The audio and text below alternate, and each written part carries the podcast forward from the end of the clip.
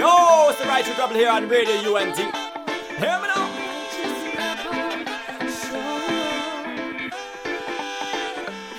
I'm in say right thoughts philosophy. Cut out them blasphemy. Limit my frequency. You can't keep track of me. Lyrical audacity, creating animosity. Like me spitting prophecy with proper terminology. Oh! Welcome to the Righteous Rebel Show, where we preach the word, teach the word, listen to some tunes, and start a revolution. My God! Yo, here we are, here we are. This is the Re- Rebel. What's up? Good morning, everybody. What's up, man? How What's you doing? going man? I'm doing good. How you doing? Doing great, man. It's a Saturday morning, and how better I could be. I'm here, and we're about to listen to some good words, so I'm excited, man. I'm hyped. That's what's up. Cool. So talk to me. What we got today? What we got going on? What we could expect from the Righteous Rebel? Actually, I don't know if you want to give us like a little intro. What the show's gonna be about, or or how you got? Okay. Yeah, that's cool. Yeah, so basically, the Righteous Rebel is my tag name. You know, it's kind of what I developed ever since I got saved with God and so forth. So the topic today that we're going to talk about is actually revolution. So it's about raising up a bunch of rebels that go against the norm of this society and kind of promote God's message, promote the gospel. And we're just here to start a, a revolution that actually is going to change this world. So that's what the message is about today. You know, and I'm really excited. God has been burning it in my heart for like a, a real long time now. So I'm glad to have this opportunity to share it with you all. For sure, for sure. So how how we could we do that though? Tell me about it. I want to know more about that. How we could create Wow. a revolution? Well, I'm not going to give it all away already, There but off, just off just off just off the bat, you know, basically, you know, it's about the life change, right? The life change that Jesus does in us is essentially what's going to affect and create a life change in other people. So if people see like a knockoff Jesus, they're not going to roll with it. But if you actually give them the real Christ, you know, then they got some substance, they got something real to work with. And then from there, you're able to change the hearts of man, you're able to change the perception, you're able to change the values and the desires of humanity. And then from there, you change the world. That's that's pretty that's pretty awesome, but that sounds very very easy. But we all know the truth, right? And we know the What's the truth. that- truth? That that's not that easy. It's not easy, and um and that's just facts. We we Yeah. we think it sounds easy, it sounds perfect, but Of course. the whole process, the whole trying to do it, the whole working on Mm-hmm. it is the difficult part, don't you think? Yeah, of course. That's the hardest part in a sense, but it's the only the hardest part if we're trying to do it in our own strength, right? Mm. The whole thing with Jesus is that he gives us a supernatural power. The only way we can conquer sin is through the power of the Holy Spirit. So if we're going to try to live this Christian life or if we're going to try to be different or be better, it definitely ain't going to happen because of our sinful nature or because of our flesh. But once you get that Holy Spirit power in your life, that gives us- you the strength to overcome. And like the Bible says, sin will have no dominion over you. So that's the way we'll be able to conquer and actually exalt Christ through our lives. Th- that, that's fact. That's fact. And I'm pretty sure you got some of- some stuff there for us that could help us through the whole process, don't you? Don't you? Yeah, yeah, definitely. I'm gonna try to put everything I can, the best I can, in perspective, and just really encourage you guys out there that this walk is possible. And if Christ died for us, and that same resurrection power that lives in Jesus lives in us, then come on, we got this. God's got us. For sure. And how this whole thing work, Ren? right? hmm Well, so far, what we're going to do, we're going to start off with the topic itself. I'm going to break it down a little bit. We're going to go into a couple different songs and even songs that kind of like touched my life and inspired me throughout my journey. I've been saved for at least 10 years now, and it hasn't been it hasn't been a walk in the park like you're saying. But there's times of victory, there's times of defeat. But there's different ministers out there. There's the rest of the body of Christ really helps um, champion us and support us as we go through the walk. So what I want to do is kind of share that with you and kind of give you the fuel for your fire. And that's and that you know what? That's the most important thing. Uh, to be honest with you, uh, I was talking to one one day. I was talking to a pastor. He was telling me that in this in this walk, you need somebody always blessing you and giving you give you some Mhm. strength, give pushing you forward because we need that, you know. And and sometimes we feel down and, and having this, that's awesome. I'm really happy and I'm excited about this. Awesome. Dope. So, what we got? All right. We ready to go? Yes, sir. All right, we're gonna start it off. All right. Well, first off, um, before we even get into it, I just want to thank Radio Únete and for all the listeners out there. You know, I really hope that this message starts to bless you and inspire you to really continue on this walk. And if even if you're not on this walk, you know, I'm gonna pray real quick that you hear something that's true to you. You hear something that actually ministers to your heart and gives you a desire to have more, to want more, and to actually develop a relationship with God. So let's pray real quick before we start off. Father God, I thank you, Lord. I thank you for this day, God. I thank you for Miguel, Lord God, and Radio Únete, God, and how you just even use technology, God, to just spread your word in this modern day. So I just ask that you would be with us, that you would anoint this message, Lord God, that you would anoint the music, Lord God, and that you would just be with us, God. We trust in you, we look to you, and we know that you are the creator of all things good. So we just lift up this show to you and ask that you would bless it and that you would be with us all. In Jesus' name. Amen. Amen. So here we go. So the topic today and what we're going to talk about is, like I said, revolution. Now, that's a two part word, obviously. You know, part of it's revolution and part of it's rebel. So you can't really have a revolution without rebels. And the main thing is, you know, the world defines the word rebel in one way, but I want to give you a different definition that I think supports the cause and the message that we're talking about. So, first off, the original definition of a rebel is a person who rises in opposition or one who lives in resistance to the present norm. Another definition is a rebel is a person who stands up for their own personal opinions despite what anybody else says is true. A true rebel stands up for what they believe is right, not against what is right. So those are the two kind of definitions I want to kind of put in your mind right now and kind of get you oriented to and what it means to be a rebel. But then my definition of a revolution is a group of individuals that are fixated on making a change for the better in a sin cursed world for the glory and honor of Christ, no matter what may come against him or her. So with that focus, you know, we're just going to kind of start off on on like what is what's going on in this world today, right? This we live in a modern culture where a lot of us are success driven. We're you know we're motivated by money. We're focused on you know kind of natural or temporal things, and we're concerned a little bit more nowadays with the selfie age, with um, our appearances, and at the expense of our identity, and ex- at the expense, really, without even knowing, of our God given purpose and our identity in Christ. So, I mean, I think you know it's kind of clear nowadays that um, we just we just get caught up. You know, if we're real with ourselves, like we get caught up. We're trying to be people pleasers. We're trying to be in with the cool crowd. We're trying to do what everybody else is doing. And sometimes that works out for us, but other times it's really not a good thing. So you have to become a rebel, right? When you have so many different things coming against you, you can't just sit there and be content and be casual about it. When you got forces pushing against you, it's either you're going to be succumb and overtaken by those forces, or you're going to actually push back and, re- and rebel against the worldly norms of society. So in that society that glorifies and promotes these kind of shallow ideals, the only way to survive until until we actually like get to the end is to start a revolution and to be in a, in a good revel- revelation of who God is. So, what I'm noticing and what I'm seeing today is that we got two great and opposing forces. One of them is vying, you know, for for their for its position in your soul and in your heart and in your mind, and then the other one is vying for the same position, but they're two different types of forces. So one is light, one is dark right? There's different types of darkness out there, and it's all coming for you. It's coming for your soul, it's coming for your mind, it's coming for your destiny. So you have to make a decision on who are you going to allow to own your temple? Who are you going to serve? You know, I see like Beyonce and a lot of people out there, they promote these shirts that say obey, right? And I think even um, one of these other musicians says you're going to have to serve somebody. So who are you going to serve? So with all that, what I'm trying to get to you to understand is that whether you're neutral on the battlefield, whether you are on one side or the other, those forces still exist. So there is good and evil, and you got to figure out. And kind of what I want to pose is this is this next question to you is that um, are you full of the Holy Spirit, right? Or are you filled with common and familiar spirits?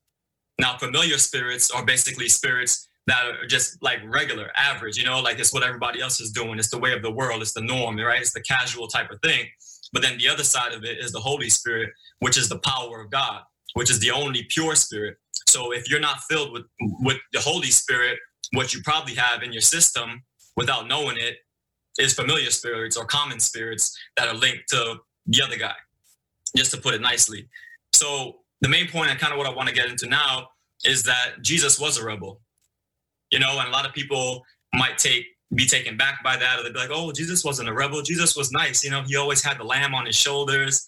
You know, he was very casual and cool. You know, he had like Jesus was just suave all the time. But no, Jesus had a fiery side, and Jesus actually was a rebel. And I want to kind of talk to you about that and how how revolution he was in his time and how he calls his followers nowadays to be revolutionary and to achieve real change in this world.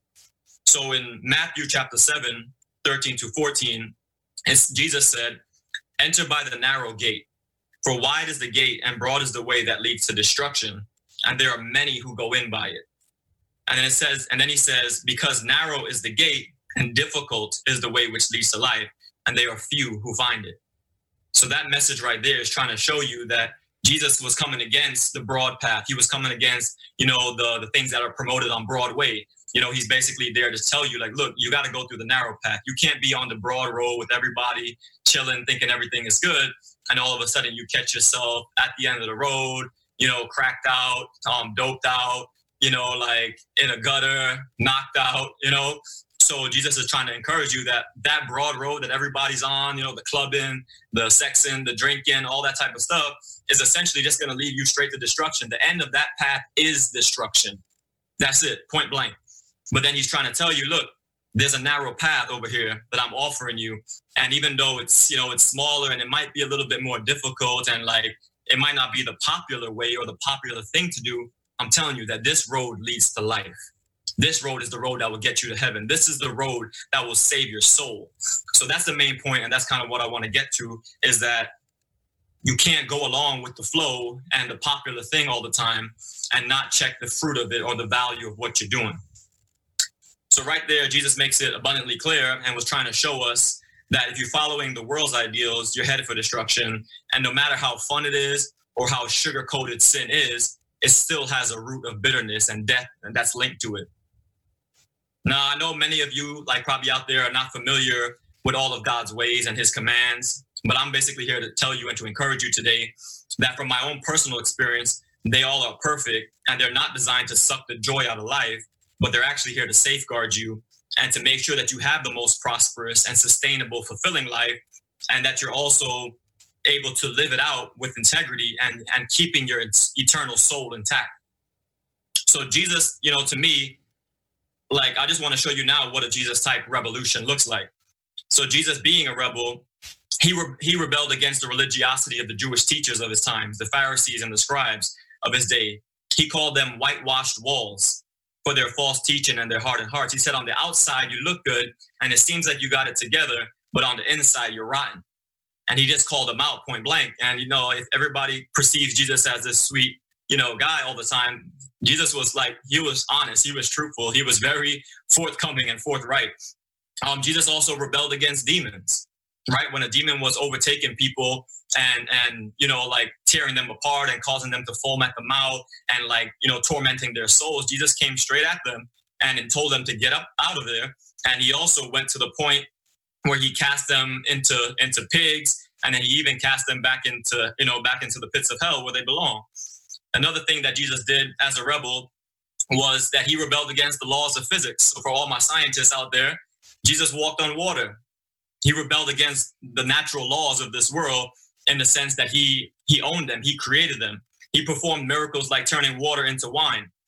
Like you can't do that unless you're Jesus, unless you're God. So that was another thing he did. And then he also even replaced the soldier's ear that Peter cut off with his bare hands. So all these natural things and all these other like, you know, laws and ways, Jesus showed that he's more powerful than and he rebelled against them. He rebelled against darkness and brought forth his light. Another thing that Jesus did was that his whole life was revolutionary. All the characteristics, all the feats that he did were essentially miraculous from his virgin birth. From the time he came into this world, he went against the grain, right? He was born of a virgin, which doesn't happen. The other side of it was that he was the king of the entire universe and he came into the world on a donkey. Right? That's that goes against what we think, right? Even the people that were there that time, they wanted him to come riding on a horse with all power and chariots and thunder, you know. But Jesus rebelled against even their concept of who he should be or who he actually is, and he came cruising in on a donkey. You know, and then beyond that, Jesus actually rose from the dead. and defeated sin, hell, death, and the devil all at once by his supernatural resurrection. So Jesus even went, Jesus rebelled against death, right? So if you have any dead situations in your life, you need to have Jesus in your life because he has that power and that ability to actually rebel against death, to rebel against sin, to rebel against darkness and negativity and depression and anxiety. So that's the type of person, that's the type of rebel that you need in your life. And, and, and you know, for the most part, Jesus was never satisfied with the status quo. You know, a lot of people are accustomed to, um, you know, just going along with the norm but he went to great extents to kind of change, you know, uh, the status quo. You know, he always tried to push his godly agenda that was given to him from his father, from his father's assignments. You know, so that's the kind of thing I want to kind of like let you guys know. And we're gonna get into a song real quick, but I just want you to know that and know why is it so important for you to have a, a model like that, right?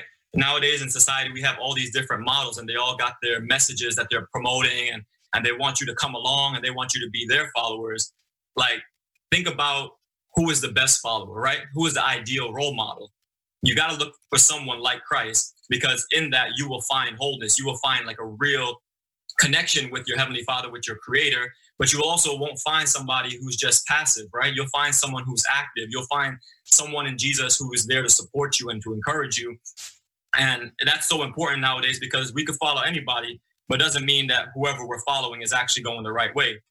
So before we get into the song, the last thing I want to say is that, you know, if you're curious and you're kind of trying to figure out like who's the mastermind behind all this, or how do I know what you're telling me um, is the right thing, or how do I know that there's value in this, right? So my thing is I want to talk to you a little bit about the word of God and how Jesus makes it all clear in there, right? He wasn't just a rebel and you know he just went about doing his things. He actually got to a place where you know, we were actually able to receive the word of God through the prophets and the original uh, disciples earlier back on and like earlier like 2000 years ago. But then now we actually have a bible of god's word where he he shows us what he did. He sh- he tells us he teaches us he gives us different commands and how to actually live it out.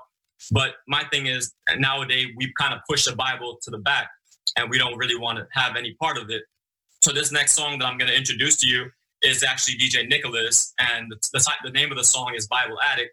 And what you got here is a gospel reggae artist in 2018 promoting the need and like his love for the Bible and for the truth in God's words. So check it out. La radio que está bien pega en el planeta. Radioúnete.net. Somos diferentes. Conéctate. Conéctate. Conéctate. Back. We are back. This is the Righteous Rebel over here with Rev Rand. Rand, what's going on? I'm, I'm so hyped. You we went to that song and it was an awesome song, by the way. But I, I just wanted more. Like I, am sitting here like moving like a little kid. So what's up, man? Yeah, I'm just telling you, man. That song by DJ Nicholas, Bible Addict, like it's lit. You know, like it's a message that's so contrary to the way the world is right now. It's so it's so it's so different, right? And it just sticks out like it sticks out like a sore thumb because it's like it's not the thing that you expect to hear like on radio or on you know like on the internet but it's really telling you like the love of the bible you know? It's telling you how and in a, in a kind of cool and creative way the love that we need to have for the word of god. Like we can't survive without the word of god you know? Like that's the source of our bread. That's the source of our life right there. Jesus said that no man should live by bread alone but by every word of god. So what i'm trying what i'm trying to say and what i'm what i'm trying to get to here is with you know, is is the reality of what that song promotes. You know, that song promotes like that we need to be addicted to the Bible. We need to be addicted to God's word if we expect that life change that we were talking about earlier to come to pass. And I think that the way he actually like talks about it, and he talks about like that we need to have a love for it, like like the depths of the ocean, right? And as, in essence, we got to be willing to go to great lengths to get it. We got to go to great lengths to be committed to it. We got to like when we don't feel like reading our Bible, we got to get up and go get it. You know, like that's the source and that's that bread that we need. So I'm just really hype about it. And to me, it's just one of those songs that it gets you, you know, it gets you in the mood. It gets you like, you know, riled up to be a, a Bible addict and not to be addicted to the other things of this world.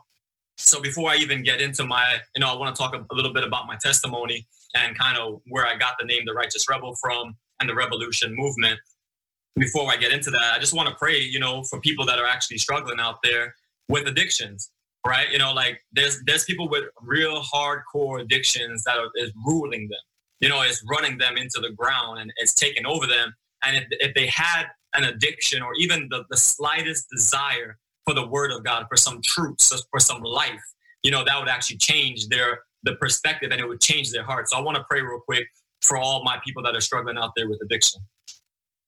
Father God, I thank you so much, Lord God. I thank you that you are the King of the universe, God. You are more powerful, Lord God, than any person, Lord God, out there, than any addiction, than any drug, Lord God, than any devil or demon, Lord God, that would try to ensnare your people, Lord God, with things that are just going to tear them down, that's going to rob their purpose, that's going to rob their destiny, God. So I pray that you would just release your anointing, that your spirit would go through these airways, Lord God. And if anybody's struggling with any type of addiction, Lord God, we all got our thing, Lord God, no matter what it is, matter what our desire is, God. I pray that you would take out that evil desire, Lord God, that you would uproot it, that you would kill that anxiety, Lord God, that you would kill those those habits, Lord God, those habitual things, Lord God, that try to rob us of our life, that try to rob us of our soul, Lord God. So we just ask that you would just be with those people, Lord God, comfort them, give them strength to overcome, Lord God, give them the strength to rebel against addiction, Lord God, to say no to addiction, Lord God, and to be addicted to your word, Lord God, to be addicted to your truth. So I just pray that you will release release your spirit, release your power, Lord God,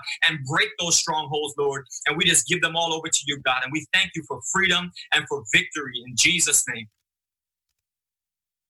Amen. Amen. Amen. You know, and I just want to get into it right there, you know, like, and be real with you guys. Like, I would never ever pray like that before. I would never even really care that much, to be honest.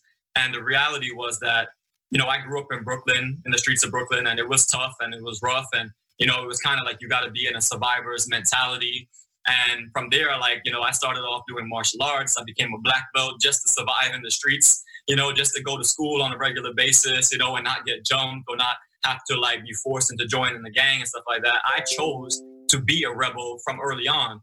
And it's not just because like I wanted to be rebellious or I wanted to actually, you know, like do the opposite thing.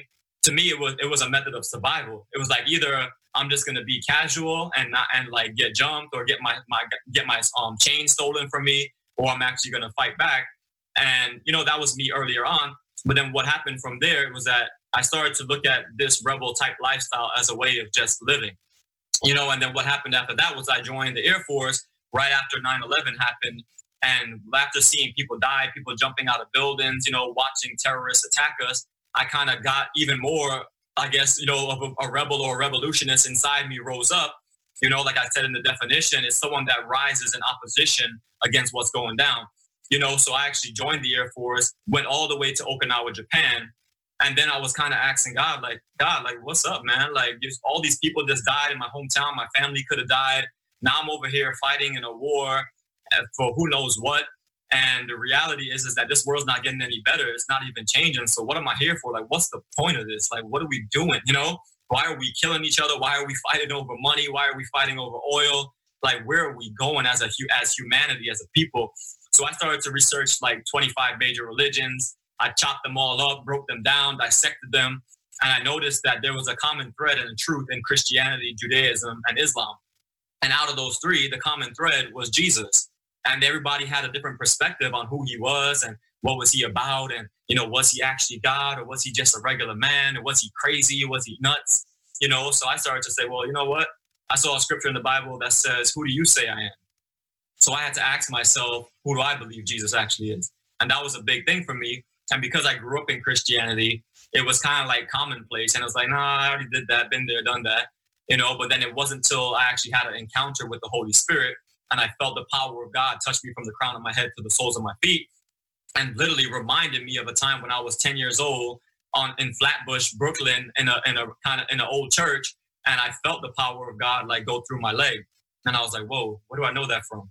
So literally from there, it was God that saved me in Japan, and and kind of started off and helped me to know that you don't gotta go with the flow, you can go against the grain. And it was so funny, like I knew nothing about Christian music. I was on a military base at that time, and someone introduced me to Lecrae, and you know he had a song or intro that talked about um you know that you know Christianity or the gospel is the only rebellion left. So some of you guys may know that out there from the hip hop world. And I was like, whoa, he got a point there, you know? So that really kept on adding fuel to my fire from that point and just helped me to realize, like, look, if I'm going to even survive, or even if I'm going to decide to actually be a Christian, Like, you know how many friends I had to lose to become a Christian? I had to lose people that were cool with me, people that were down with me, you know, people that would like always be my boys and like boost me up, family members. I had to give it all up. And Jesus actually tells us, look, if you want to roll with me, you're going to have to pick up your cross and deny yourself and come and follow me. So like that's that's only a rebel would say something like that, right? Because Jesus even told some people in the Bible, like, look, you know, if you want to become perfect, go sell all that you got and then come and follow me. And you're gonna look at Jesus like, what? What are you talking about? I'm not leaving like my home and my crib and my car and and all these different things. You know, so you got to recognize that Jesus is calling us to be rebels. And I'm trying to encourage you and show you what living a revolutionary life really is like and what it can be like for you. So, you know, from there, I basically did get saved and I gave my life to God. And He just started to unveil everything, show me my purpose, show me my identity. And that's kind of what I want to encourage you guys to, to discover now, too. So, we're going to move on now to the basically to the next topic of what does a, a revolutionary lifestyle look like, right? And in order to do that, you got to recognize too that you're in an army.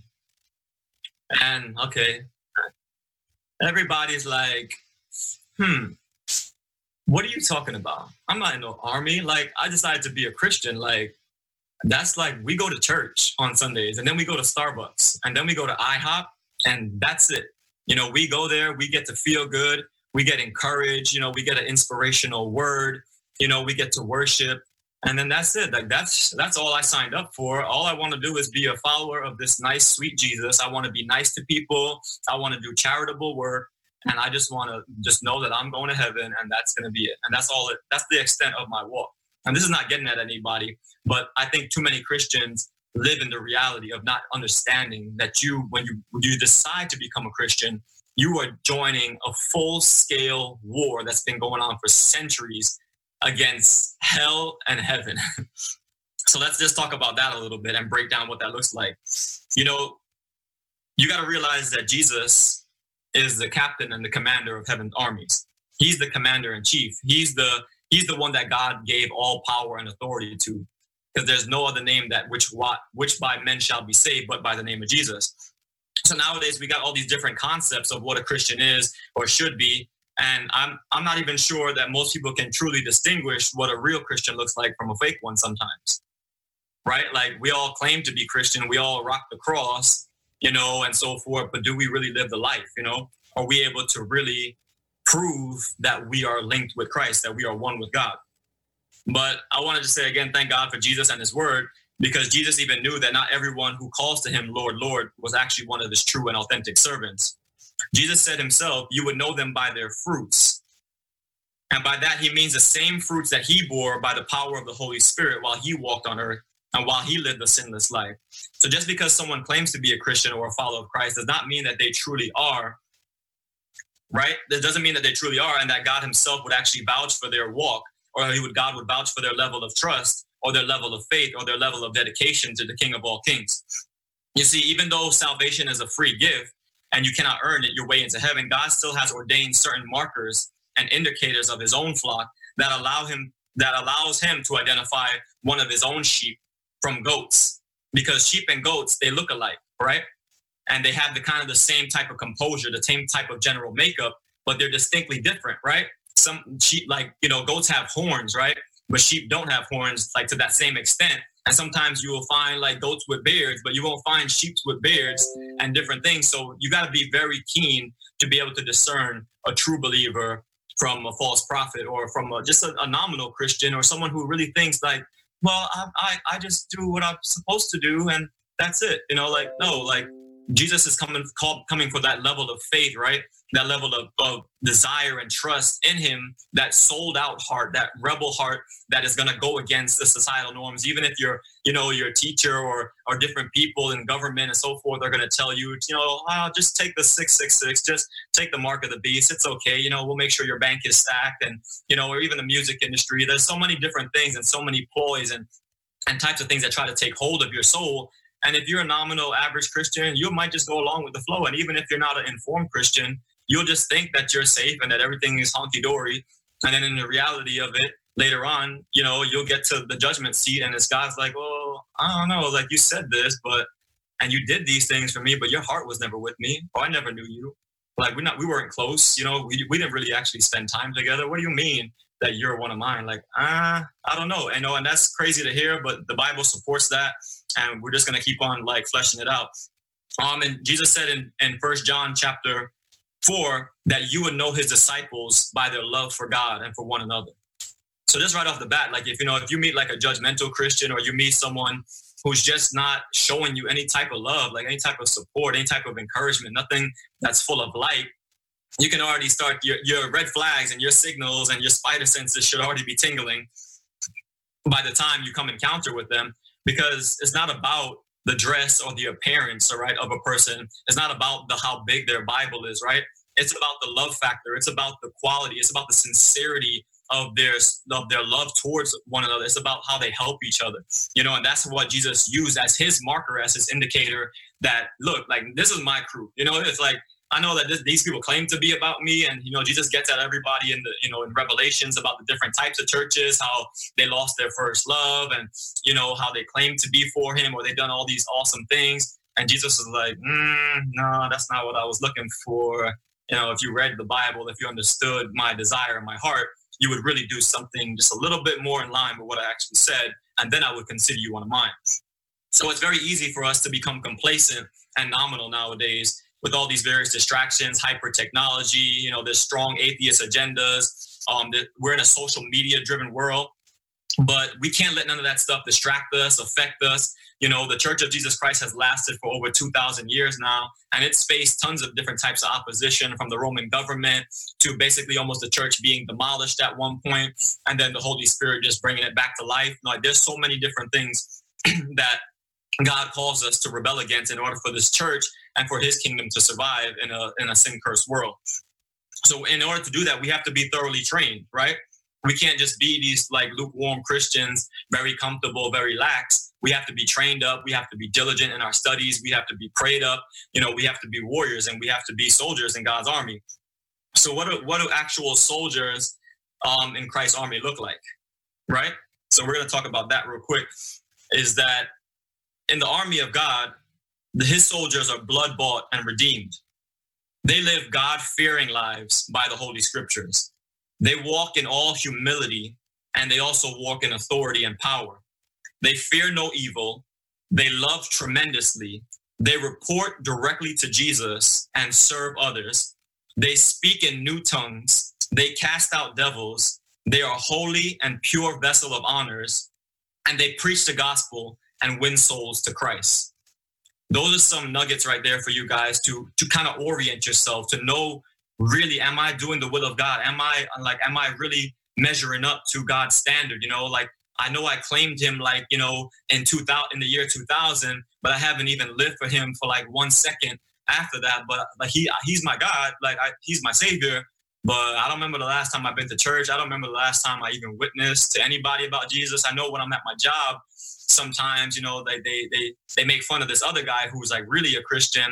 But for me, sometimes I just kind of like chill in the cut and just kind of like you know just try to hold hold on to my salvation without anybody knowing and that's that's kind of what I want to get at too. Is like you can't really be a Christian if you're not going to be unashamed. And I know there's the unashamed movement, there's the 116 out there, and like supports and props to them because the reality is, it's like you can't claim to be a follower of Christ and then do like Peter did and like deny Jesus in front of everybody, you know, multiple times, and then say, then come to Jesus and be like, Jesus, we still cool, right? we still cool, right? You know, even though you just like denied him point blank and said, that's not my boy. I don't know him. I never seen him in my life. You know, like you can't do that and then still actually be considered a true loyal disciple of Christ. So you got to basically be ready to actually, um, yeah, you got to die to yourself. And if you're going to roll with Jesus, you got to be really willing to roll with him all the time.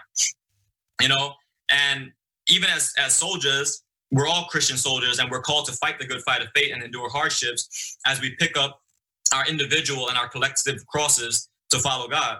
So in in Second Timothy chapter two verses three to five, it says, "You therefore must endure hardness as a good soldier of Jesus Christ. No one engaged in warfare entangles himself with the affairs of this this life, that he may please him who enlisted him as a as a soldier. And also, if anybody competes in athletics." He is not crowned unless he competes according to the rules. So we're going to go into a song in a second. I'm just going to just summarize that verse for you real quick. Is that you see the main takeaway point there is that as a soldier in God's army, we have to tread lightly in the natural things of this world, but we have to master the eternal eternal things, and we have to follow the orders that be of God specifically for you and, and those that are directly related to his mission of saving billions of souls that were birthed forth in his original plan when he created mankind. So it's kind of like the simple fact that is if we're going to play along in this game of life, right, we might as well play it right. And by the originator's rules and the way he laid it out in the Bible, so that we can actually win and not be cheated out of our rightful inheritance in heaven by the pathetic schemes of the devil. So, on that point, I'm just going to introduce this new song to you. Um, it's basically a song that just talks about being a soldier in God's army, and this is one of those songs that I really feel is anointed and, and really has has a lot of heart to it, and it basically shows you like on the battlefield of a real Christian soldier what it's like, you know, the things you encounter and how you overcome through the power of worship and so forth. So this is Kevin's down Kevin Downswell singing Christian Soldier. Yo, it's the Righteous Rebel here. Make sure you tune in Saturdays twice a month, 10 a.m. to the Righteous Rebel Show, only on Radio UNT. Keep it locked. Yo, we are back to the Righteous Rebel Show here in Radio UNT every other Saturday at 10 a.m. So now you know every other Saturday, 10 a.m. here at the Righteous Rebel Show. Ren, talk to me, brother. What we got?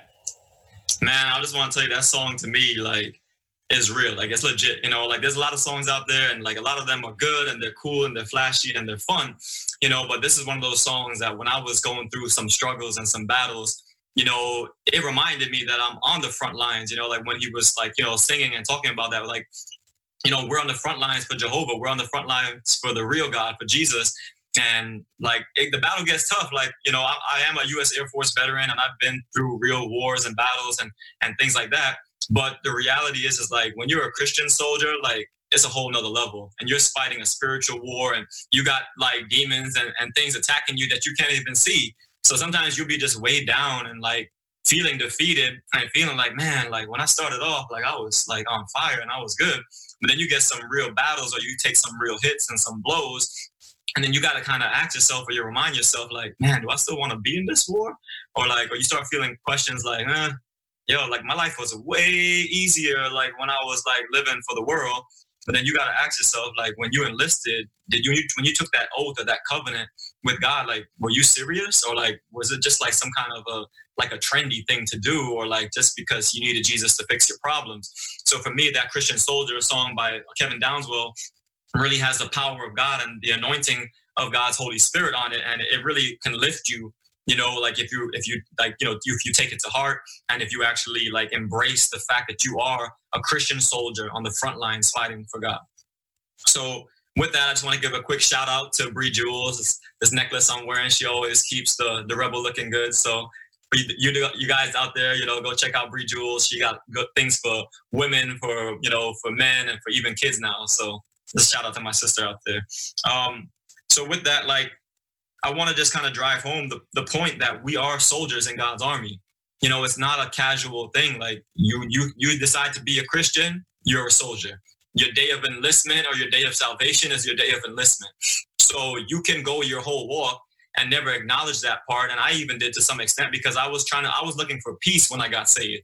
I wasn't trying to be about fighting and being aggressive and all these different things. And God had to tell me or train me or let me know quick, like, I hate to break it to you, but there's a war going on and the devil's trying to kill you, you know, and like the rest of everybody. I'm in, I'm in this war with you, but you're gonna have to learn how to fight. You're gonna have to learn how to actually survive in this, you know, in this war. So what we're gonna talk about now is a little bit about how to put on your armor you know how to actually be ready for war you know how to be engaged. You, you can't be a rebel or a revolutionist and not expect resistance. You can't expect you can't expect um things to go smoothly or to be easy or casual. You got to be ready to fight. You got to be ready for war and i mean spiritual war because the weapons of our warfare aren't carnal but they're mighty through god through the pulling down of strongholds. So if you're going to learn how to fight you got to learn how to fight with the blindfolds on and you got to learn how to fight on your knees if you expect to really overcome and to gain the victory in your life. So the bible states in Second Corinthians chapter 10, verses 3 to 6, For though we walk in the flesh, we do not war according to the flesh. For the weapons of our warfare are not carnal or natural, but mighty in God for the pulling down of strongholds, casting down arguments and every high thing that exalts itself against the knowledge of God, and bringing every thought into captivity to the obedience of Christ, and being ready to punish all disobedience when your obedience is fulfilled. So that basically what that you know means right there and what it sheds light on is the method and tactics that we are called to use when engaging in spiritual warfare and when we're fighting against the host of hell. Another key element of effective battle is making sure you are thoroughly armored up for war and protected from the fiery darts of the enemy. So you know for those of you that you know may or may not be familiar with spiritual warfare i want you to know that ephesians chapter 6 that's your you know that's your armory right there this is where you go to get your gear and it's also where you learn how to basically dress for spiritual warfare. And it says in Ephesians chapter 6, 10 through 13, finally, my brethren, be strong in the Lord and in the power of his might. Put on the whole armor of God, that you may be able to stand against the wiles of the devil. For we do not wrestle against flesh and blood, but against principalities, against powers, against the rulers of darkness in this age, against spiritual hosts of wickedness in heavenly places. Therefore, take up the whole armor of God, that you might be able to withstand in the evil day, having done all to stand. And that's very powerful because even if you want to believe that the Christianity was this soft, you know, like religious thing that only old people do, like there's some tough grannies and, and grandpas out there that been fighting for your soul and trying to help you get to heaven. And even though they may look cute and sweet, you know, the inside they have a, a full blown warrior in them that has been able to resist against the wickedness and against the devil and been been fighting a real war for your soul that actually matters. You know, and to me nowadays, the main problem and what I discovered over time is that many Christians Christian soldiers don't even know how to put on their helmet of salvation properly. Or sometimes they sloppily go and live on a live battlefield where guns are blazing with a basic, without a, even a basic concept of how to shod their feet with the preparation of the gospel of peace. You know, so to me, that's that's crazy. You know, and you can't you can't think about going into a regular battle without putting your helmet on, right? You know you're gonna get shot in the head, and you can't go into a battlefield with your flip flops on, being all comfortable and casual, you know, and then realize that like all of a sudden you're getting blown up, you know, you're getting character assassinations, you're being assaulted left and right, and you just went into a full scale war with no protection. So for me, even if I wasn't a trained soldier in the military, I still believe that I would hopefully have the common sense enough to put on my helmet tight and to make sure I know how to tie my boots up in God before I go out there and claim to be a representative or a Christian or a soldier in the army of all armies. So, you know, I'm not here to judge anybody, but I'm here to equip you. So what I'm going to tell you now is that you got to put on the helmet of salvation. You got to put on the breastplate of righteousness. You got to put on, you know, the belt of truth, and you got to shod your, your feet with the preparation of the gospel of peace. You have to use your shield of faith and you have to use the word of God, which is a sword of the spirit. You know, a lot of people like to fight with just their shield and like, I believe, God, I believe, I believe. But then sometimes there's some things out there that you got to just cut down with the word of God. You got to cut down those lies against you. You got to cut down these things that people are trying to um, like propagate against you. And you got to know your identity. You got to know the truth of God in your life. If not, you're not going to survive in this battle, in this war to, for eternity. So my thing is like, learn that you know study ephesians 6 know your value know your worth know your identity in christ know your and own your authority and allow the holy spirit to empower you and to strengthen you. You know you need to be filled with the holy ghost if you're actually going to rise to all these challenges and rebel against societal norms. So in this day and age you know we can't we need to be rebels. We can't be casual christians who just warm the pews every sunday you know and you know, and just claim, oh, I'm blessed and highly favored while we watch the world and our country go down the drain. You know, we just sit back on Facebook and we watch all these atrocities, you know, mass shootings, all these negative things, and we watch them on our 72 inch, you know, high definition flat screens, and we're just like, wow, that's really bad, you know, it's horrible out there. But which which of you out there are actually doing something about it? You know, like do you want to see America go down the drain? Like this is a, a, land of freedom. Like where our founding fathers fought to the death for it, and we have to be able to rise up and do what we need to do. We don't necessarily always have to do it in a, in a worldly sense, but we can do it in a spiritual sense as a church of God because we're supposed to be the light of the world. We're the ones that are supposed to be making the difference and showing people an example of Christ and showing them hope and showing them love and letting them know that there is still a reason to live and there's still a reason for us to fight for our country and, and to fight to make a difference in this world. Um, you know, in this episode, I just want to leave you like with another song and shortly, but I just want to let you know that, you know, Jesus was the rebel of all rebels, you know, and I want to pray and hope that, you know, that something I said today will cause you to want to be drafted into God's army, you know, and it's simple. All you got to do is just, you know, you can just close your eyes or you could just be wherever you are and just say, Lord, I ask that you forgive me for all of my sins, that you would just save my soul, Lord. I accept you as my Lord and my Savior. I believe that you died and rose again for my sins, and I accept you into my heart, into my life. Infuse me with your Holy Spirit and cause me to walk in your ways. That simple prayer there alone is a prayer of salvation, and it's really just inviting Jesus into your heart to take residence in you, to, to own that temple, and then to really just choose to learn to learn his word like dj nicholas said at bible addict to realize that you are engaged in an army you know realize that you are part of the rebellion that is not going to be taken over and is not going to go with you know uh, i guess all these ways of you know there's so many different things you know people don't even know who they are whether they're male or female nowadays there's so many different types of oppositions and assaults coming against the church, coming against God's people. And I'm encouraging you to be part of this revolution that will stand for Christ in these last days and not be overtaken and not be uh, confused and, and conflicted about who you are and whose you are. So that's very key. And that's just the, the initial stage of the battle. But there's so much that we need to be doing out there, preaching the gospel, winning souls, you know, teaching and training up young kids and the future generation to, to live by the ideals that are promoted in the Bible and the holy word of God.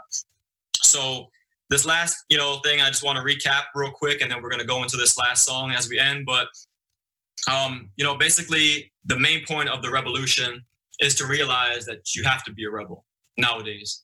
You have to really understand that it's not about being negative. It's not about being combative. It's not about being aggressive. It's actually the complete opposite. But it's basically just not accepting when people come to you and tell you, oh, you can't say that here. Oh, oh, the Ten Commandments, that's not allowed here.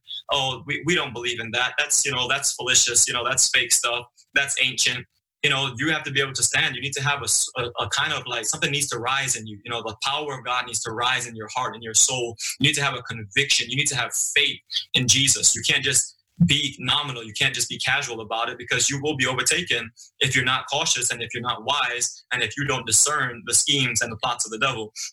So this last song is actually um, by Papa San and it's called Armor. And basically, what he's doing is he's telling the entire church in general, like, I don't care if you're a Baptist, you call yourself Pentecostal, Presbyterian, you know, Fire Baptist, or whatever. He's saying you need to put on your armor, irrespective of that. I know we got different doctrines and beliefs out there, you know, and, and more power to them as long as they're, you know, synced up with the Holy Bible.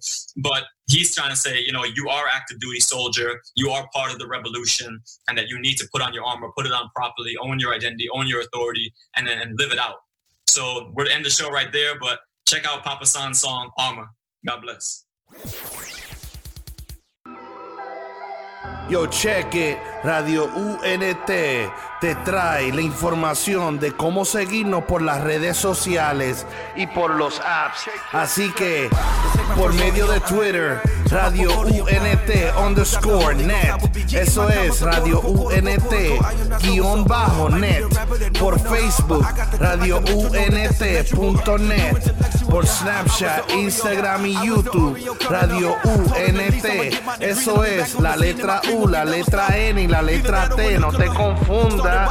Así que por los apps, seguimos por medio de Apple, Apple TV, Roku, Amazon Stick, Google Play todo bajo Radio UNT. Somos diferentes, somos diferentes. Spread the word, let it be heard. Yup. I was tweaking, had my mama going bonkers.